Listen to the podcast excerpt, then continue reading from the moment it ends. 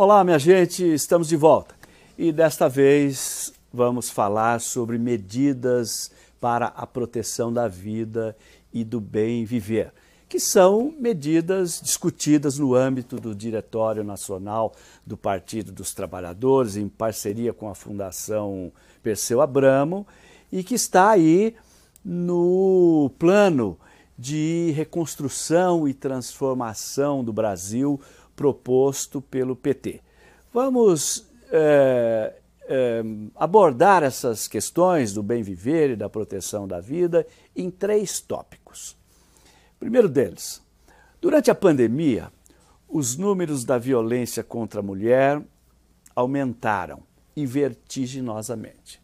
Por essa razão, é fundamental apoiar e divulgar as ações do Ministério Público e do Conselho Nacional de Justiça como o X vermelho na mão das mulheres em risco. As drogarias parceiras desta iniciativa deverão encaminhar as informações aos equipamentos de saúde e assistência social mais próximos, UBS, CRAS, CRES, a Lei Maria da Penha determina que as políticas públicas que visam coibir a violência doméstica e familiar contra as mulheres devem ser executadas por meio de um conjunto articulado de ações da União, dos estados, do Distrito Federal e dos municípios. Além disso, prevê também proteção policial às mulheres em situação de violência doméstica e familiar, bem como a capacitação permanente das polícias civil e militar, da Guarda Municipal e do Corpo de Bombeiros quanto às questões de gênero, de raça ou etnia. Nesse sentido, nossa proposta do Partido dos Trabalhadores é aprovar na Câmara dos Deputados o PL 7371 de 2014, de autoria da Comissão Parlamentar Mista de Inquérito da Violência contra a Mulher do Senado Federal, que cria o Fundo Nacional de Enfrentamento à Violência contra as Mulheres. As rondas Maria da Penha devem ser reforçadas por meio de um projeto de lei que obrigue a União a repassar verbas ao Fundo de Recursos para o Enfrentamento à Violência de Gênero construindo equipes multidisciplinares capacitadas para o acolhimento, a orientação e o encaminhamento das mulheres aos serviços especializados de saúde, assistência ou segurança, além do acompanhamento das mulheres que estão em medidas protetivas. Agora vamos falar sobre a proteção à vida da população negra e combate ao racismo. É fundamental que o Ministério da Saúde compile e dê publicidade aos dados sobre a pandemia e demais informações sanitárias, considerando os marcadores sociais de raça. Essa ação deve ser realizada de acordo com a Política Nacional de Saúde Integral da População Negra, como determina o Estatuto da Igualdade Racial. Tal medida é uma política de ação afirmativa no Sistema Único de Saúde, com o objetivo de promover a saúde integral da população negra por meio da redução das desigualdades e da discriminação raciais nas instituições e serviços do SUS e do SUAS.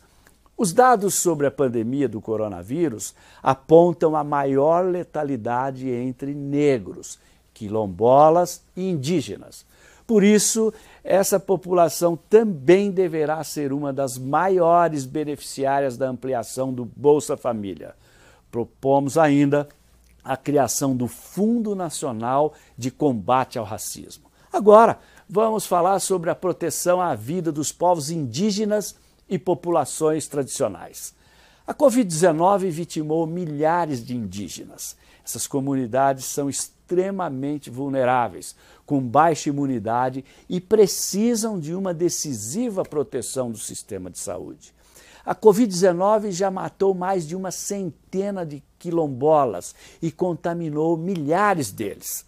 Ao atingir os quilombolas, a Covid-19 não lhes retira somente a vida, mas também uma parte importante da história, da memória e dos saberes de um segmento importante dos povos e comunidades tradicionais. Assim como os quilombolas e população indígena, o conjunto de povos e comunidades tradicionais, tais como povos de terreiro, seringueiros, castanheiros, quebradeiras de coco de babaçu, comunidade de fundo de pasto, catadoras de mangaba, faxinalenses, pescadores artesanais, marisqueiras, ribeirinhas, varzanteiros, pantaneiros, ciganos, pomeranos, jangadeiros, caiçaras, entre outros, também sofrem os impactos da Covid-19 e necessitam de políticas públicas e de saúde que lhes garantam o direito à vida. É preciso exigir a implementação das medidas emergenciais previstas na Lei 14.021 de 2020, fundamentais para proteger a vida dos povos indígenas e populações tradicionais.